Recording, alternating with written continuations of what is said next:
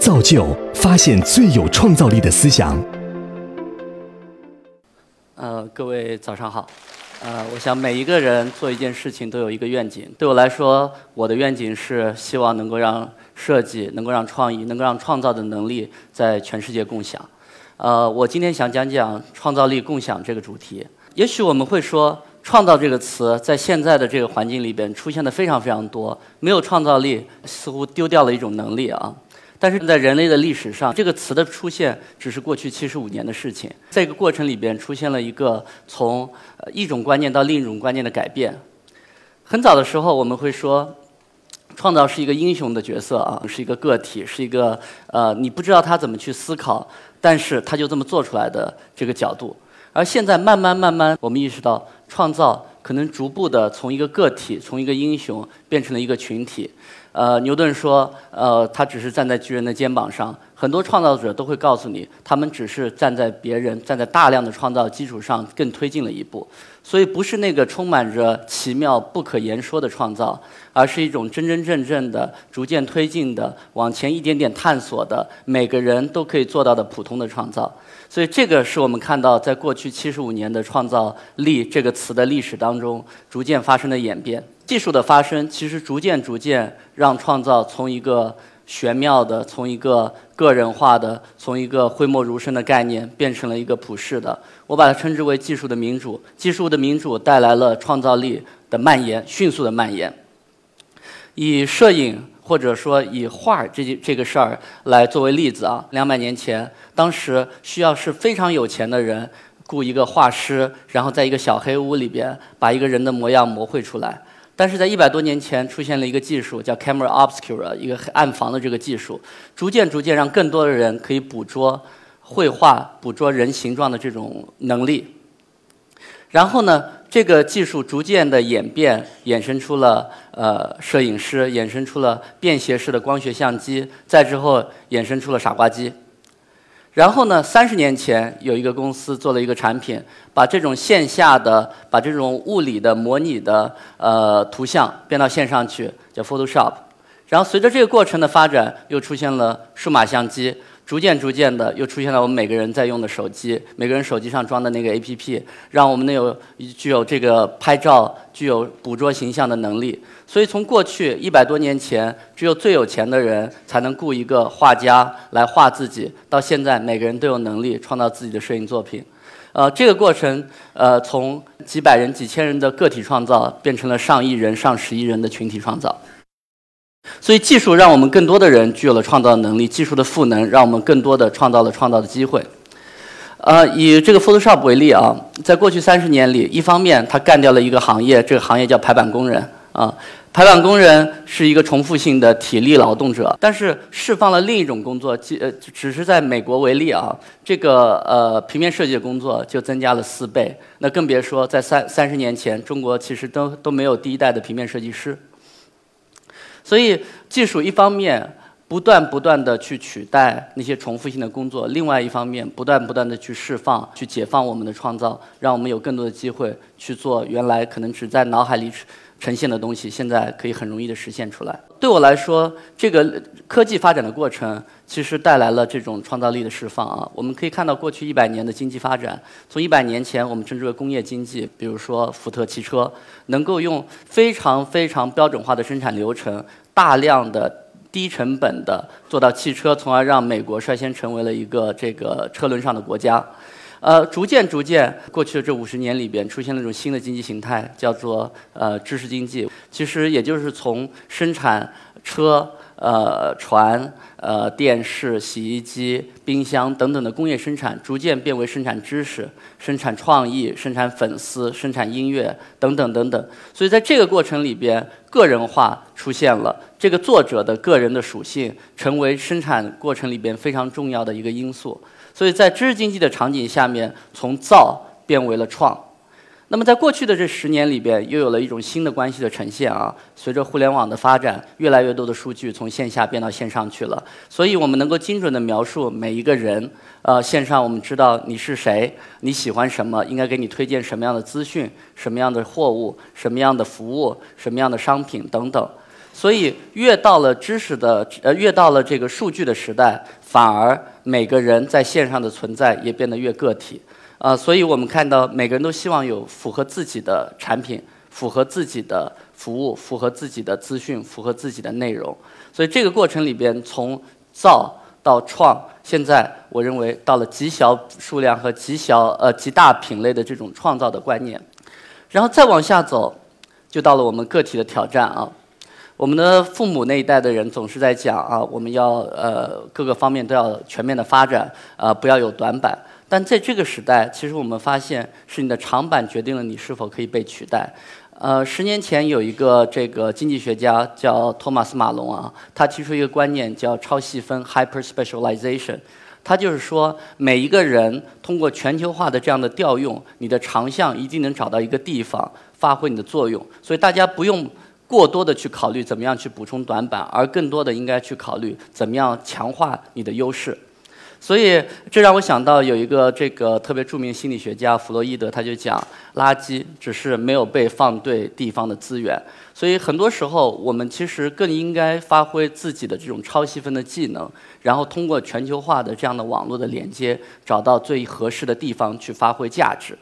十年前我也没有想到啊，那个打游戏的这个小伙伴现在居然这么有创造力，收入这么好啊。而在那个时候，他们只是所谓的这个呃。发展不平均的这批人啊，所以在这个过程里边，其实很多时候把自己的优势最大化，呃，把自己的这个能力最大化，让自己不要趋于平平庸平均水平，这是反而是一种创造呃不可被取代价值的一种重要的属性。呃，在创造能力的共享的过程当中，我觉得分为几个阶段，毫无疑问。在没有互联网之前，创造是很难被共享的。创造也许可以被记录在书上，也许可以存存存留在某一件物件上面。但是互联网的过程到来以后，我们发现创造有可能被连接起来，有可能被呃被放到线上去。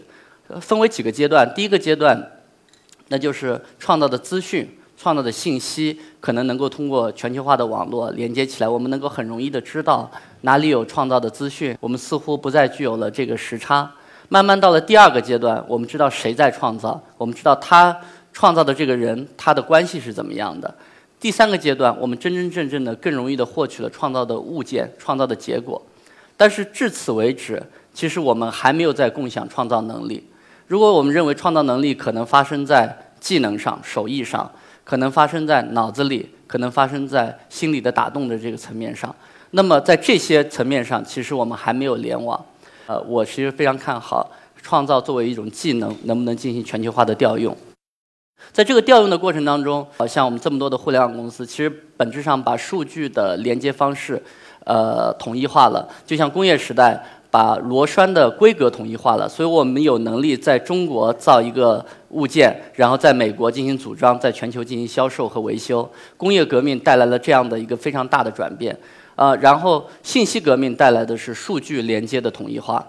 接下来可能是这个技能连接的统一化，我们能够在一个地方产生某种技能，这种技能能够无缝的链接到另一个人所做的工作当中，并且全球化的调用这个人的能力，呃，完成某一个任务。最终是智能的接口，就神经信号，我们思考、我们创造的这个最原始的冲动，如何能够转变为数字信号？当它转变为数字信号，它就可以被连接在一起。所以这个都是我们在未来可以看到的机会。那对我来说，呃，我自己原来是个大学老师，我做人机交互的大学老师，我花了大量的时间去做的是高技能的人在线上如何工作、如何连接起来的研究，所以，呃，我自己错过了呃信息在线的这一波啊，我错过了关系在线的这一波，我错过了物在线这一波，所以我自己觉得现在的阶段终于有一个机会，我没有错过，我在做呃技能的在线，创造技能的在线。呃，讲讲我们具体怎么做的哈。啊，我们在过去的三年里边做的主要是实践。我们发现创造能力要共享，有四个部分。第一个部分，呃，既然要进行共享，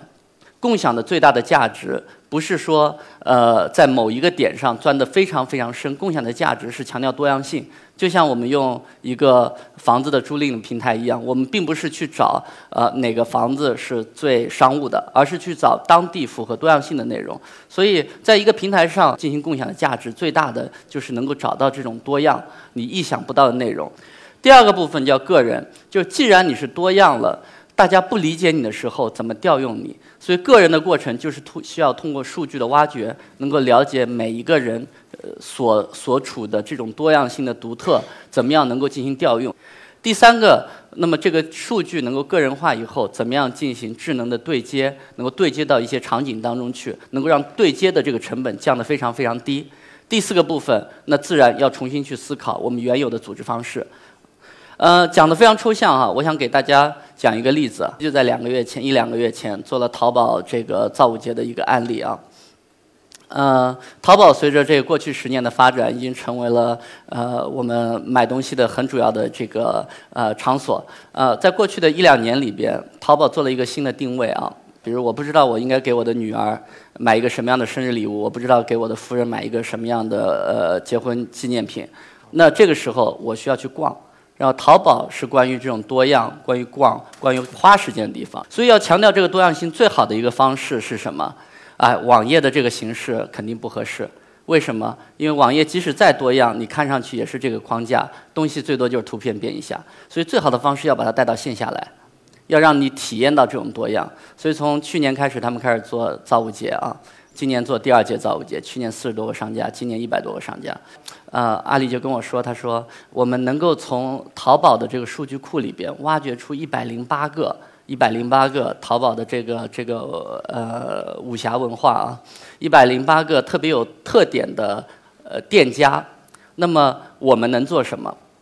我说。哎，淘宝你有一百零八个这个店家，其实都是生活的造物主。然后这一百零八个造物主讲一百零八个故事。我们总在想，创造是脱离用户之外的，是那个。神一样的人，或者是那一个灵光乍现的一一瞬间来帮你做的。但现在很多的创造是来自于 UGC 的内容的，是来自于这个社群里边的人。所以在这样的链接里，一百零八个对接一百零八个的这个场景里边，我们就发现每一次的对话会产生新的故事。所以我们做做故事呈现非常简单啊，就是用一百零八张。呃，这个艺术家的呃插画来体现这一百零八个不同店的内容，所以这一百零八个这种对接对我来说就是一种创造力非常大的利用平台、利用数据的进行的这个分享。呃，所以具体的讲，这四个点啊，第一，这里要有足够多样的人，而且足够多样的人才能解决足够复杂的问题啊。呃，引用一句话啊，尼格罗庞蒂就是 MIT 媒体实验室的这个创始人就讲，他说很多时候我们也不知道创造是怎么来的，但我们只知道把多样的东西并置在一起，就会产生某种创造的这个动机。所以对我来说，当大家能够和一个更意外的人接触在一起，开始合作的时候，哎，创造力可能就会发生。所以我们应该尽量的保证、确保多样性的存在。第二个点。这个点是很多时候我们会受到这个学术界的这个批评的啊。我的很多以前的呃学校的同事会来批评我们，呃，我们进行数据化，人的数据化，很多很多这个学者，尤其是人文学者会说，人怎么进行数据化？人为什么能数据？这不是数字泰勒主义吗？把每个人分为三六九等标准化吗？其实，当我们想越来越多的在世界流动的时候，最有效的调用方式。就是能够通过一种一种统一的数据接口进行调用，所以如果我们能够对一个人的多样性进行描述，数据描述，我们才能进行对它进行调用啊。所以我们的调用我们的描述方式，恰恰是希望描述它的它的区别、它的差异，而不是希望把它规范在某一个范畴里边。所以我们分为四个部分，第一个部分我们称之为刚性条件啊。刚性条件很简单，就你是谁，你从哪来，你到哪去，你的简历上是什么东西。第二个我们叫柔性条件，所谓所有的这个刚性条件都会有衍生的属性，比如说某人从某个学校毕业。这个学校可能在过去的三年里积累了某种属性。当你有大量的数据作为基础的时候，你就知道这种属性可能也符合这个学校的另一个毕业生，所以我们做大量的这种称之为映射的这种呃数据的积累。第三个部分我们称之为叫行为学习啊，我们一直觉得呃在创造力的这个共享的范畴里边，我们很多人会讲你擅长什么，你擅长什么，我让你做什么。当你让一个有创造力的人。只做他擅长的事情的时候，其实他的创造力是逐渐被消费的。所以我们也要看到，创造一个很大的这个呃点是需要同样找到创造具有创造力这个人的 passion，他的激情在哪里。所以这些激情是有线索的，比如他买什么东西，他看什么东西，他在。呃，一些平台上进行什么样的交互，他交什么样的朋友，所以他的这些行为数据的逐步积累，我们也许可以知道他对什么东西感兴趣。对我们来说，呃，我们一我们可以看到一个呃有创造力的这个设计师啊，他可能特别擅长做的是品牌，但是他每天看的书是人工智能，所以当这个场景出现的时候，你知道他只是在原来场景下没有人工智能的这个呃创造的机会，所以当你给他一个这样的机会的时候，他的创造力会得到。呃，指数级的这个爆发的，所以我们希望能够结合它的属性，结合它擅长和结合它的这个激情建这个模型。第四个点呢，就是当我们要把一个有创造力的人在全球共享给企业、共享给他的合作伙伴的时候，我们要理解这个行业的发展趋势。所以我们会在第四个部分去关注这个行业发展的方向，最近在往哪个方向发展。当你的这个属性和发展的方向更吻合的时候，那么更有可能获得成功。呃，第三个我们称之为匹配对接啊，匹配对接其实场景很多，可能是一对一的匹配，可能是一个人呃对多个任务的匹配，可能是通过呃一个场景来找到最合适完成的人。所以在这样的场景下面，我们可以运用数据对接的方式，把人的创造能力对接到各种各样的业务场景当中去。第四个就是要解构组织。过去，呃，有一个诺贝尔这个经济学家的这个获得者叫罗纳德科斯啊，他专门研究为什么公司存在。他就说，公司存在的原因是因为交互成本低，全职雇佣一个人，是我和他预先签好合同，所以之后的所有的交互都是在这个既有合同下的。而当你要链接出去的时候，每一次的这个交互的成本是非常非常高的。所以对我们来说，当我们要要让这个自这个有创造力的人全球共享、自由、呃脱离组织之外的时候，我们要解决如何进行对接。第二个部分是当这些人的知识被数据化了以后。其实它逐渐产生了一些普世的创造性的智能，所以我们对未来的这个企业会或者未来的组织会有一个想象，既有全职的人，也有精准对接的个体，也有相应的智能。所以任何一个企业或者组织，哪个组织更快的 adapt 适应这样的结构，哪个组织就更具有创造的能力。呃，最后呃总结一下啊，其实我也没有太多的去讲我们具体怎么解决创造力的共享。呃，原因之一就在于说，这还是非常早的一个实践，而且这个实践在行业中的成长，可能要比在学术圈的成长更快。这也是为什么我在三年之前决定放弃呃学校的工作，来自己做一个企业的一个原因。在这个过程当中，我们学到了很多。呃，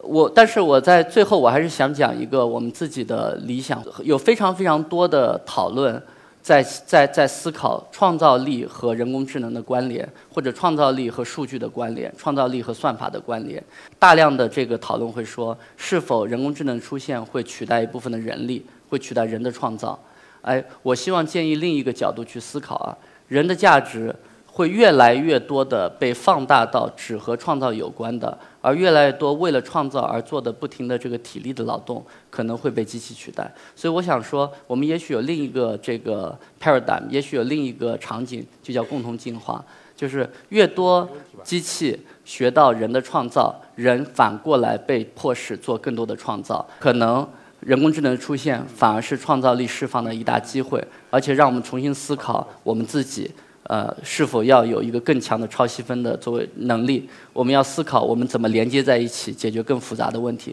我们要思考我们形成的这个组织是否要被颠覆。所以这些就是我希望分享给大家的，希望对大家有一些启发。谢谢。